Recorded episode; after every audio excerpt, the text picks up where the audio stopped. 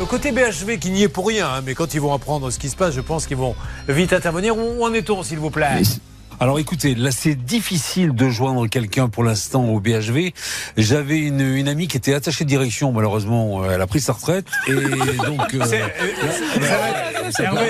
oui, ça va malheureusement être le cas de plus en plus. et là il faut qu'on renouvelle Si, le contact. si vos amis ont votre âge, malheureusement, il faudra plus compter tellement sur eux pour vous aider. hein. Ouais, ouais. Et donc euh, voilà. Non mais... Euh, Et j'ai pas après, dit mon dernier mot. après, il y aura malheureusement les décès, hein, vous le savez. Alors, également. euh, on a eu quelques décès également dans nos contacts. On, on- on a fait le point avec Bernard. On en a eu 5 cette année quand même. hein. C'est-à-dire qu'il a à peu près 120 contacts. Il faut savoir qu'il y en a 80 qui sont à la retraite et pas des gens- Oui, Linda. Et si le BHV ne fonctionne pas, il faut savoir qu'il a été racheté en février par la Société des grands magasins. Et bien justement, c'est avec eux que je suis en ligne Ils sont toujours en vie, actuellement. eux Ok. Ouais. D'accord. Merci. Merci. Bon, Linda. alors on avance. Barbara est inquiète, elle a raison. Non pas pour son cas, mais pour ce qu'elle voit et entend autour d'elle.